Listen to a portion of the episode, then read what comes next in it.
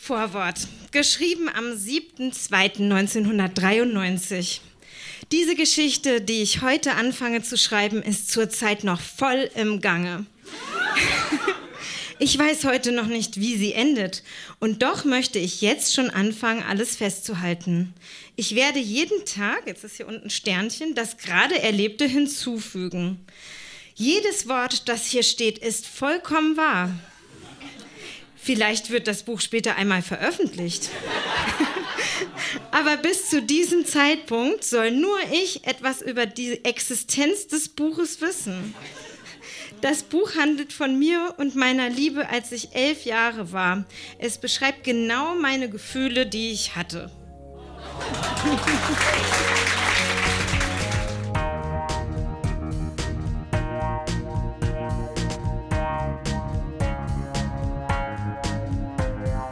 Texte von gestern. Erwachsene lesen Dinge, die sie als Kinder geschrieben haben.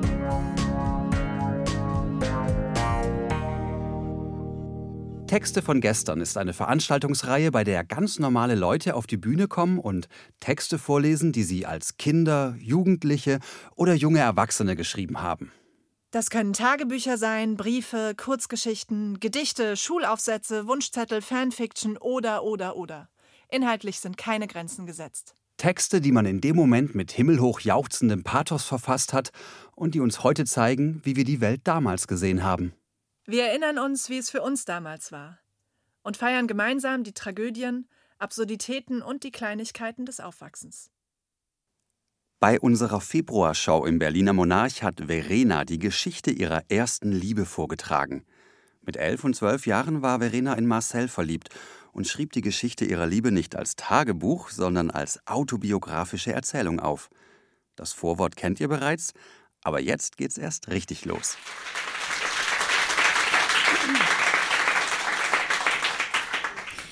Als ich in die fünfte Klasse kam, verbrachte ich die Pausen eine Zeit lang mit Marcel und dessen Freund Rainer. Mit ihnen ging ich immer zur Schulbücherei. Schließlich verliebte ich mich dann in Marcel, aber ich sagte es ihm nicht. Aber ich fragte ihn, ob er mir Greatest Hits 2 von Queen aufnehmen würde. Er tat es, wobei die Musik leider nur sehr leise und mit viel Rauschen zu hören war. Er gab sich auch die Mühe und beschriftete die Leerkassettenhülle. Sogar von außen und von innen, allerdings nur mit der Hälfte der Lieder. Oft überlegte ich, ob ich Marcel irgendwo zufällig treffen würde und dass dann die große Liebe käme. Ich dachte, vielleicht ist er einmal, wenn ich baden gehe im Schwimmbad. Doch dann fiel mir ein, dass er gar nicht schwimmen konnte. Naja, dachte ich, vielleicht bringe ich es ihm ja einmal bei. Anfang November verkündete Steffi, eine Klassenfete am 27.11.92 zu machen. Erst wollte ich nicht hin, doch dann kam mir in den Sinn, dass Marcel bestimmt auch kommt. Und ich gab Steffi die 5 D-Mark Eintrittsgeld, die sie dummerweise verlangte. ich wusste, dass Marcel schon lange mit Katha gehen wollte, doch die hatte bisher Nein gesagt. Ich dachte auch, dass er jetzt nichts mehr an Katha finden würde, doch da hatte ich mich getäuscht. Es war der 27.11. und ich freute mich total auf die Party, denn ich hatte mir fest vorgenommen, Marcel zu fragen, ob er mit mir gehen wollte. Ich hatte auf eine Kassette extra einen Song aufgenommen, La Boom 2 Your Eyes, zu dem ich mit Marcel am Ende tanzen wollte. Aber wir tanzten nicht. Nach dem Matheunterricht in der fünften Stunde kam Janni lachend aus dem Klassenraum. Katha ging hinter ihr. Sie sagten, Steffi und ich sollen weggehen und erzählten Pia etwas. Mir war sofort klar, dass Katha jetzt doch mit Marcel gehen wollte. Oh nein, dachte ich, gerade heute. Pia und Janni redeten auf Marcel ein und sagten ihm, er solle zu Katha gehen und sie fragen. Nach langem Überreden zerrten sie ihn zu ihr und er fragte schüchtern, ja? Katha darauf, ja. Ja. Ja? fragte er nochmal unsicher. Katha wieder, ja. Ja, rief er, nicht laut, aber es klang erfreut und erleichtert. Alle lachten über dieses komische Gespräch, auch ich, wenn ich es mir vielleicht auch erzwingen musste. Am Mittwoch darauf in der Schule riefen Tobi, der mit Steffi ging, und Marcel ihre Freundin herbei. Katha und Steffi wollten zuerst nicht hingehen, weil sie dachten, die beiden wollten einen Kuss. Doch sie schenkten ihn je einen kleinen Troll mit gelben langen Haaren, der in einer pinken kleinen Tüte war, auf der in weißer Schrift I love you stand. Ich war neugierig mitgegangen und Katha und Steffi und ich lachten uns über die Dinger kaputt. Katha fand ihren Troll hässlich und wollte ihn Pia schenken. Doch ich überredete sie, ihn zu behalten, weil ich wahrscheinlich nicht wollte, dass Marcel gekränkt wäre. In der Woche danach traten mir Tobi, Alex und Marcel in der Hofpause ohne Grund zur gleichen Zeit von allen Seiten in den Hintern und, la und lachten darüber, worauf ich mich gezwungen sah, ein paar Ohrfeigen zu verteilen. Dabei hatte ich mich schon seit der Grundschule nicht mehr mit Jungen geprügelt. Seitdem war ich nicht mehr in Marcel verliebt. Zwei Monate später erfuhr ich dann von Steffi, dass Marcel kurz nach den Weihnachtsferien mit Katha Schluss gemacht hatte. Und in einer Sonntagnacht erwachte meine Liebe zu Marcel plötzlich wieder. Diese Nacht konnte ich überhaupt nicht schlafen vor lauter Bauchkrummeln. Ach so, ich habe schon einige Liebesgedichte für Marcel aufgeschrieben, die ich ihm auf Kassette überspielen würde, wenn er mit mir gehen würde. Vielleicht, wenn ich in die Ferien fahre. Ich wollte schon fast alles aufschreiben, was ich sonst noch so auf die Kassette gesprochen hätte, aber ich schrieb nur die Gedichte auf. Erstens, Mann liebt Frau, Eber liebt Sau. Des Ochses Liebe ist die Kuh und meine Liebe bist du.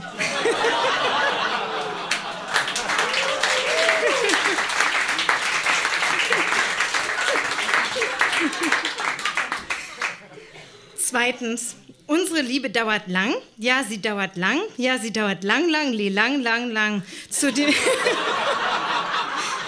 zu dem Lied Sweat, a long von Inner Circle.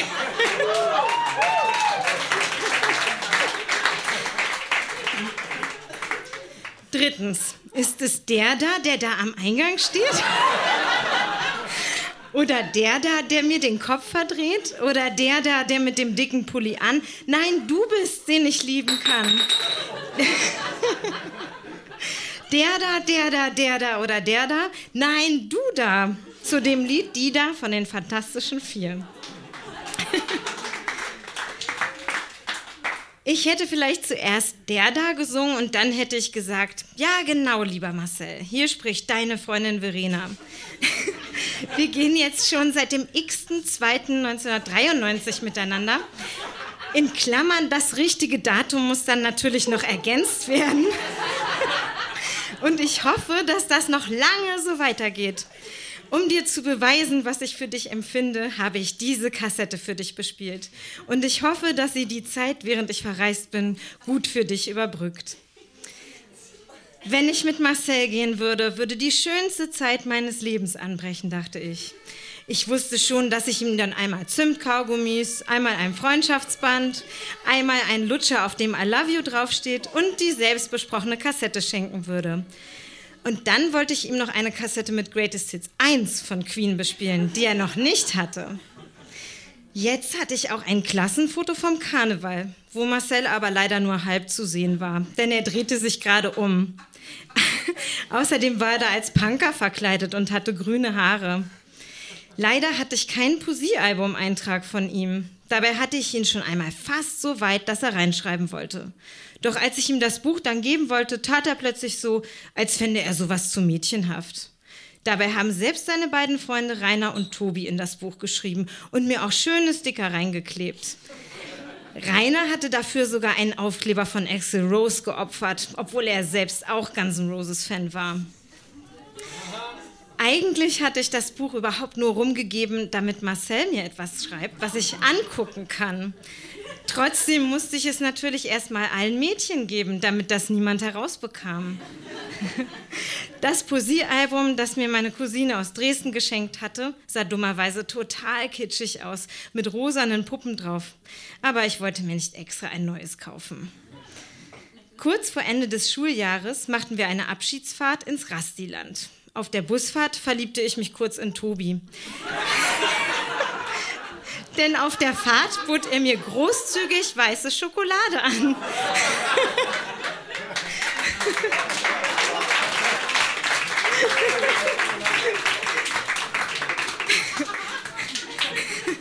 Das fand ich süß von ihm. Zwei Tage später machten einige Mädchen aus meiner Klasse einen Test, wo auch rauskam, dass Tobi und ich gut zusammenpassen würden. Jedenfalls fragte mich Pia noch am selben Tag, ob ich noch mit Marcel gehen wollte.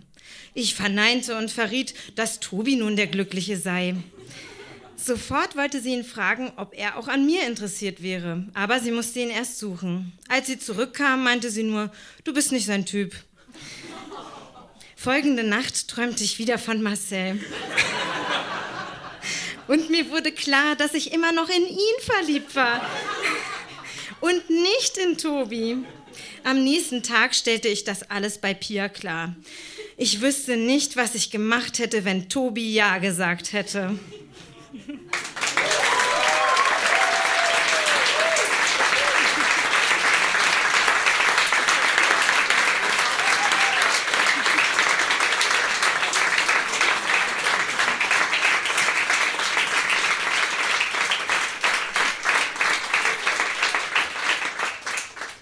Äh, die erste Frage geht in die erste Reihe. Heißt du Marcel? Tobi? okay. Äh, ich. Ich, ich finde die Frage total berechtigt. Wir haben es uns so gewünscht.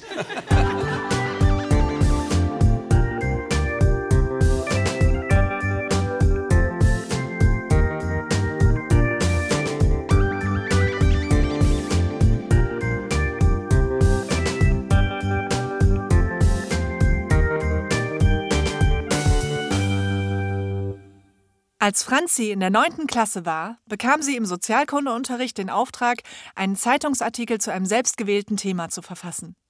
Dafür besuchte die damals 15-Jährige ein Obdachlosenheim und interviewte dort den Leiter sowie einen dort lebenden Obdachlosen. Den fertigen Artikel hat sie auf unserer Bühne vorgetragen.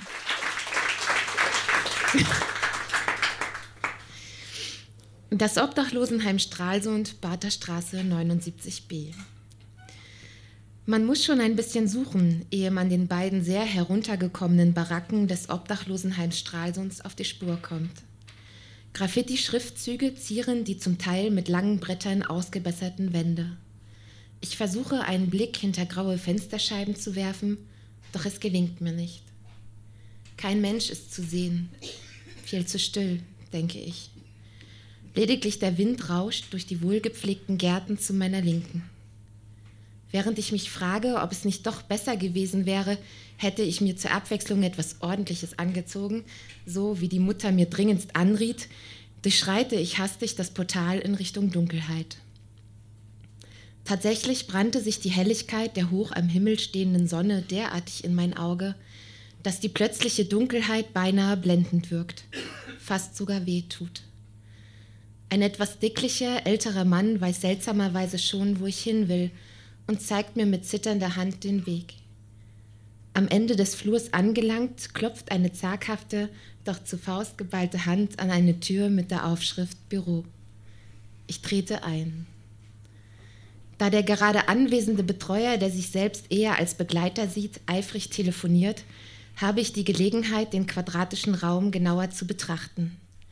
Rechts eine an DDR-Zeiten erinnernde braune Anbauwand, links schmale Bücherregale an der Wand hängt. Hinter mir ein hochgebauter Schrank und frontal gesehen ein tresenartiger großer Schreibtisch. Von diesem erhebt sich dann auch ein sehr gestresst aussehender Herr Kohlmann, um sich zu mir an den Tisch zu setzen. Manchmal, sagt er, geht einem das ganz schön an die Nieren.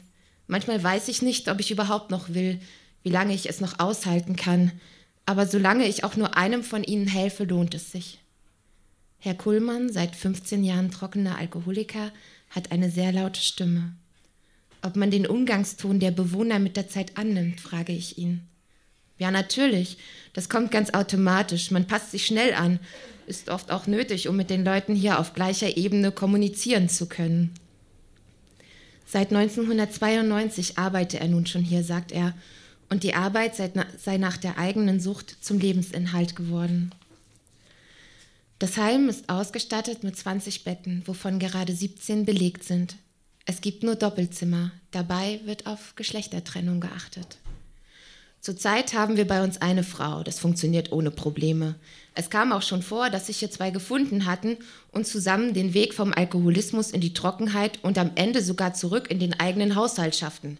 Das ist dabei eher selten. Den harten Kern, den wir hier eigentlich nur noch in den Tod begleiten, den tragen wir hier mit der Bahre auch wieder raus. Dazu komme, beschreibt Kohlmann weiter, dass die meisten so leben wollen. Denen reicht das bisschen Heben. Die sind mit dem zufrieden, was sie haben. Die Stralsund der Tafel komme dreimal die Woche. Sachen zum Anziehen gebe es aus der Kleiderkammer und einen Arzt für Notfälle oder sonstige Kontrolluntersuchungen habe man nach langem Suchen auch gefunden. Das macht nicht jeder, gesteht Kohlmann leicht erzürnt. Was glauben Sie, wie viele uns quasi die Tür vor der Nase zugeschlagen haben? Welchen Preis man den Obdachlosen für das Wohnen in diesem Heim abverlangt, will ich wissen. Wir erheben eine monatliche Gebühr von 100 Euro. Dafür bieten wir den Leuten ein Bett, einen Kleiderschrank, in dem sie ihre Sachen lassen können, und meist steht ihnen noch ein kleiner Tisch mit ein oder zwei Stühlen zur Verfügung. Oft ist es aber so, dass die Bewohner vom Sperrmüll oder von Verwandten, manchmal auch als Hinterlassenschaft eines ehemaligen Bewohners, dem eigentlichen Mobiliar neue Gegenstände hinzufügen. Das ist eigentlich nicht Sinn der Sache, denn im Grunde genommen sollte dies hier eine Übergangslösung werden und kein Daueraufenthalt. Tatsache jedoch ist, dass manch einer schon mehrere Jahre hier zugebracht hat und mittlerweile mit Kühlschrank, Fernseher und Couch lebt. Im Laufe der Zeit habe sich außerdem ein großer Zusammenhalt zwischen den Bewohnern entwickelt, so Kohlmann. Die Solidarität untereinander ist groß. Wie mit dem Problem Alkohol umgegangen wird, will ich von ihm wissen und höre erstaunt, dass bis auf illegale Drogen alles erlaubt ist. Heroinsüchtige zum Beispiel werden an entsprechende Stellen weitervermittelt. Alkohol aber ist für die ein entscheidender Teil ihres Lebens. Da Herr Kuhlmann nun keine Zeit mehr für mich hat, frage ich ihn, ob es nicht möglich wäre, auch mit einem Bewohner selbst ins Gespräch zu kommen. Nach langem Zögern geht er ohne ein Wort zu sagen hinaus und lässt mich voll banger Erwartung zurück. In der Tat hat er jemanden gefunden, mit dem ich gleich sprechen darf. Ich werde zu seinem Zimmer gebracht. Herr Kuhlmann stellt uns vor, dann lässt man uns allein. Thomas, 39 Jahre jung, mit grauem, filzigem Haar, wohnt seit zwei Jahren im Obdachlosenheim. Bleiben will er aber nicht. Sein Traum ist es, endlich wieder einen eigenen Haushalt zu führen, vielleicht eine Frau kennenzulernen, die mich so nimmt, wie ich eben bin. Und Kinder haben. Ich liebe Kinder. Und dann erzählt er, wie er damals, als er noch am Bahnhofshotel gearbeitet hat, manchmal auf die Kinder einer Kollegin aufpasste und wie viel Spaß das machte. Eine vierjährige Ehe hat er ja schon hinter sich. Als 1999 die Scheidung vollzogen wurde, lebte er schon von seiner Frau getrennt. Durch den Verlust seiner Arbeit geriet der hagere Mann in Mietschulden, verlor seine Wohnung und lebt nun hier im Obdachlosenheim. Dabei ist es erstaunlich, wie gut seine Manieren immer noch sind. Zum Beispiel ist es ihm furchtbar peinlich, dass er vergaß, mir etwas zu trinken anzubieten. Ich wiegele ab, doch er schämt sich. Ich frage ihn, was er den ganzen Tag so macht. Es ist mir unglaublich peinlich, keine Arbeit zu haben, sagt er.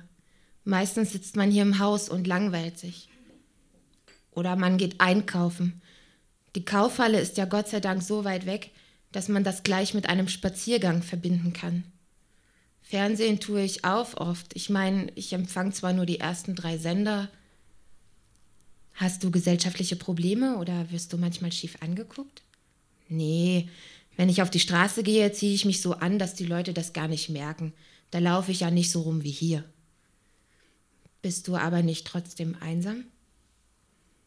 Das ist jetzt eine gute Frage. Da werde ich glatt sentimental. Natürlich fühle ich mich oft einsam und ich muss dir sagen, es tut richtig gut, mal wieder mit einem normalen Menschen zu reden. Abends, wenn ich allein bin, dann habe ich hier meine Blumen. Mit denen spreche ich dann auch. Ja, da brauchst du gar nicht lachen. Trinkst du eigentlich auch Alkohol? Warum? Macht es die Situation für dich erträglicher? Ich muss dir sagen, wenn ich abends keinen Alkohol trinken dürfte, könnte ich nicht schlafen bei dem Radau, den die anderen hier nachts veranstalten. Die spielen Karten und wissen gar nicht, worum es da geht, und dann brüllen die sich an. Wenn ich dich das fragen darf, wie viel Geld steht dir im Monat zur Verfügung und wie kommst du damit aus? Ich bekomme ja ca. 350 Euro Sozialhilfe. Und wenn du die 100 Euro abziehst mit Essen und Trinken, das reicht hinten und vorne nicht. Thomas war ganz wild auf meine Fragen und beantwortete jede einzelne. Er hatte keinerlei Vorurteile zu meiner oder irgendeiner anderen Person. Davon können sich sehr viele Menschen ein gutes Stückchen abschneiden, finde ich.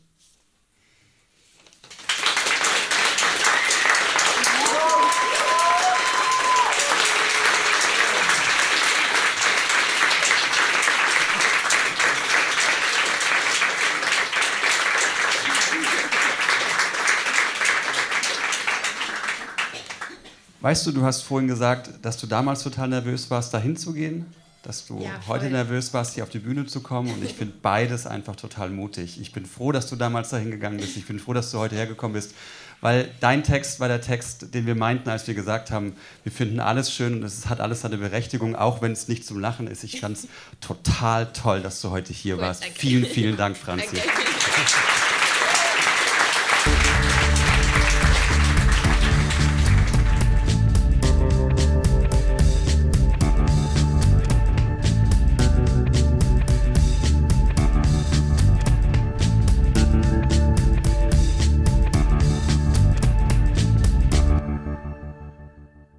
Andrea und ihre Tagebücher müssten dem geneigten Hörer dieses Podcasts mittlerweile ein Begriff sein.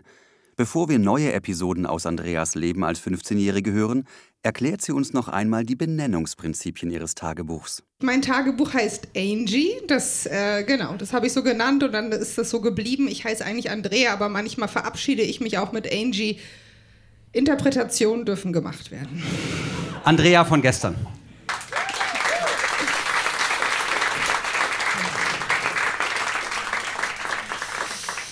Also, 29.11.94, 1939, Hi Angie. Heute war nichts los. Und ich habe wieder so ein Gefühl wie auf Seite 10. Ich habe das nachgeschlagen, das Gefühl war nicht so gut. Interpretation Doppelpunkt. Ich habe das Gefühl, als befände ich mich in einem seelischen Käfig, aus dem es aber ein Entkommen gibt. Dann geht es aber durch ein Labyrinth, aus dem es viele Auswege gibt. Allerdings muss ich den Weg heraus selbst finden und es gibt kaum Hinweise. Aber es gibt welche. Der eine Ausgang findet zu, der eine Ausgang führt zu Klemmis, radikal Sadomasos, Manta-Fahrern und Dauerwellentypen. Der andere Ausgang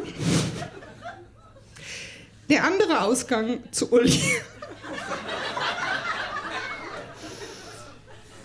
zu Uli. Ähm, jetzt habe ich schon. ja. Ähm, Moment, ich muss gerade hier wieder alles finden. Ähm, der andere Ausgang zu Uli. Und dem Feuer der Liebe. Von allen gibt es zwei Auswege. Bei beiden führt der eine zurück und der andere bei den einen in eine Schlucht und bei Uli in eine Welt, die noch voller Erwartungen ist. Also es kann dort weitergehen. Hoffentlich sehe ich den Uli morgen. Ich habe Hoffnung. Erst einmal vor der Schule und dann habe ich nach der vierten aus und dann gehe ich zu seiner Schule in der Pause und da könnte ich ihn ja sehen. Oh ja, bitte. Ich gehe mit der Katrin als Weihnachtsgeschenk aufs Bon Jovi-Konzert. Die hat sich gefreut. Weiß auch nicht genau, warum ich das gesagt habe. Vielleicht hat sie sich's gewünscht und es damit bewirkt. Wer weiß, ich mach's jedenfalls. Und sie ist froh. Die kommen eh nächsten Sommer, glaube ich. Schaue gerade Fernsehen, ganz witzig. Bis dann, Angie. 6.12.94, 16.47 Uhr. Hi Angie. So, schau noch einmal auf das Datum. 6.12.94. Was sagt uns das Datum alles? Punkt 1. Entweder ist nichts oder Scheiße passiert. Weil ich lange nicht geschrieben habe. Punkt 2 ist es Nikolaustag. Zu Punkt 1 später. Genau, es ist Nikolaus. Und er war auch da gewesen. Ich mach das mal hier runter. Er war auch da gewesen. Ein paar beige Strümpfe. Kleine Schokolade, ein kleiner Nikolaus und ein Marzipanbrot, das schon in meinem Bauch schlummert. Die Schokolade hat lecker geschmeckt. Nun, und dann habe ich eine uralt CD von Brian Adams bekommen, live in Concert 87 in Los Angeles. Da sieht der aus. Nun ja.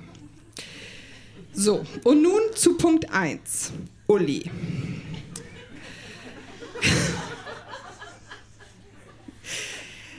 Ich habe eben auf das Datum geschaut. Ich hätte ja nicht gedacht, dass es schon so lange her ist, dass ich geschrieben habe. Letzten Mittwoch jedenfalls bin ich nach der Schule zu Anna, zu ihrer Schule.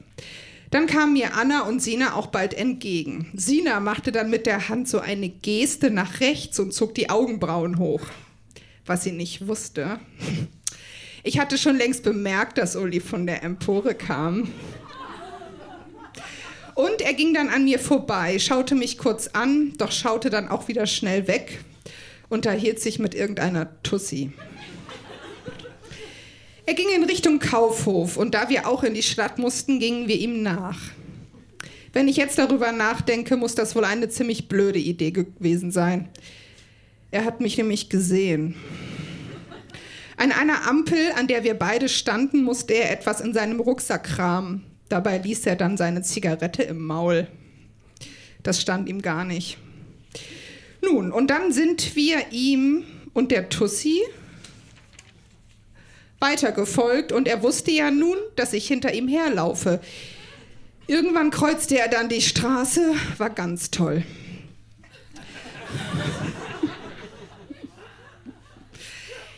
Die Anna ist auch mal mit der Easy nach Hause gefahren. Fast hätte sie gefragt, äh nein, fast hätte sie ihr gesagt, dass ich den Uli so toll finde. Doch sie hat es dann doch nicht getan. Sie hat es mir gesagt und ich dachte mir, dass dies die überhaupt einzige Chance ist, ihn kennenzulernen. Also wenn sie noch einmal mit ihr nach Hause fährt oder so, dann oder, oder redet, wird sie es ihr sagen. Also ich verstehe diesen Jungen nicht. Mal so, mal so oder wie? Ich hoffe, dass das bald mal passiert und die Anna mit der Easy redet. Oh Mann. Ciao, Angie. 9.12.94, 17.43 Uhr. Hi, Angie. Also, ich sitze gerade in meinem Zimmer, welch Wunder. Im CD-Player läuft Bonnie M mit irgendeinem Weihnachtslied. Ja, ich habe mir nämlich vor ein paar Tagen zwei CDs gekauft, weil der Brian drauf ist. Warum auch sonst? Nun rate mal, wen ich am 7.12.94 getroffen habe, als ich mit Anna am Bahnhof auf die Elf für Reiten wartete. Harry K.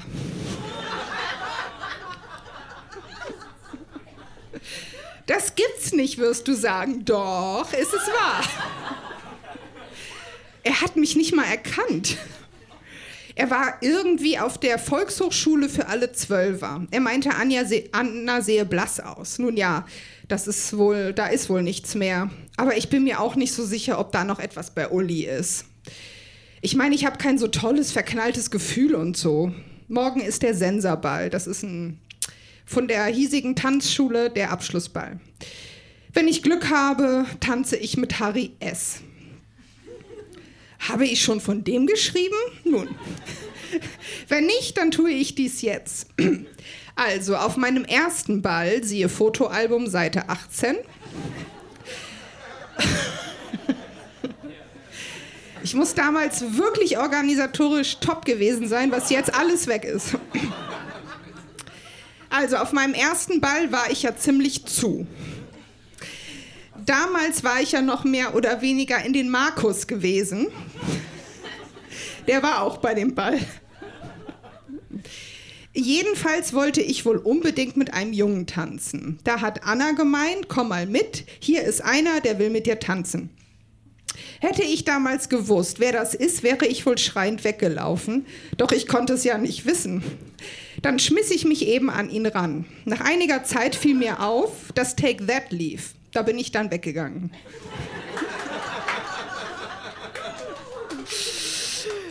Dann hat Anna gefragt, wen sie jetzt holen soll, und ich meinte. Und ich meinte Harry S. Und auch nur, weil sie mal in ihn war. Dann kam er und ich hängte mich an ihn, doch er sagte, nee, nee. Das geht anders und brachte mir mal schnell einen Grundtanzschritt bei. Das war total lieb. Ich meine, er hätte es ja auch lassen können. Jetzt habe ich irgendwie einen Gedankensprung im Text gemacht. Ich stand, erzähle jetzt wohl von der Kasse, als ich die neue Karte für den neuen Tanzball gekauft habe. Dann, als ich meine Karte gekauft habe, stand da auch jemand und ich dachte mir, den kennst du doch. Ja, das muss Harry S. sein. Dann kämpfte ich mit mir. Ansprechen, ja, nein. Bearschlocht, wie ich bin, habe ich nichts getan. Dieses Wort. Doch er stellte sich nach einiger Zeit ganz nah an mich, fast schon auffällig, aber nur fast. Als er dann vor mir seine Karte kaufte, sah ich seinen Namen, Harry S. Er sagte der Verkäuferin, dass er ganz alleine auf den Ball geht und es ihm egal ist, an welchem Tisch er sitzt. Das habe ich Anna erzählt. Sie meinte auch, dass ich ihn zumindest mal ansprechen sollte. Sie sagte, vielleicht entwickelt sich ja was. Gut Nacht, Andrea.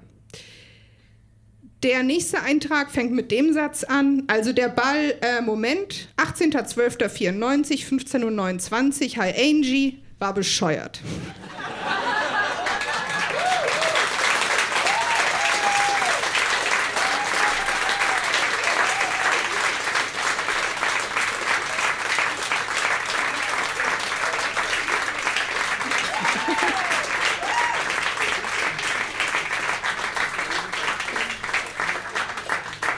Andrea, ich fühle mich mittlerweile wie so ein Groupie deines Teenager-Ichs. Also ich muss jetzt, ich muss hier einfach wichtige Nachfragen stellen. Der Uli, ist das der, der dir mal Glühwein ausgeschenkt hat auf dem Ball von der anderen Schule? Ich hole mir jetzt eine Suppe, genau, aus der genau. Und ähm, den Sensorball hatten wir auch schon hier. Exakt. Ja, ja, mit dem Markus dann. Es fügt sich alles wie Puzzleteile ineinander. Ja, ich glaube, irgendwann werde ich einfach deine Jahre von 14 bis 17 kennen. Ich freue ja, mich exakt. sehr drauf. Okay. Tausend Dank zum hundertsten Mal an Andrea.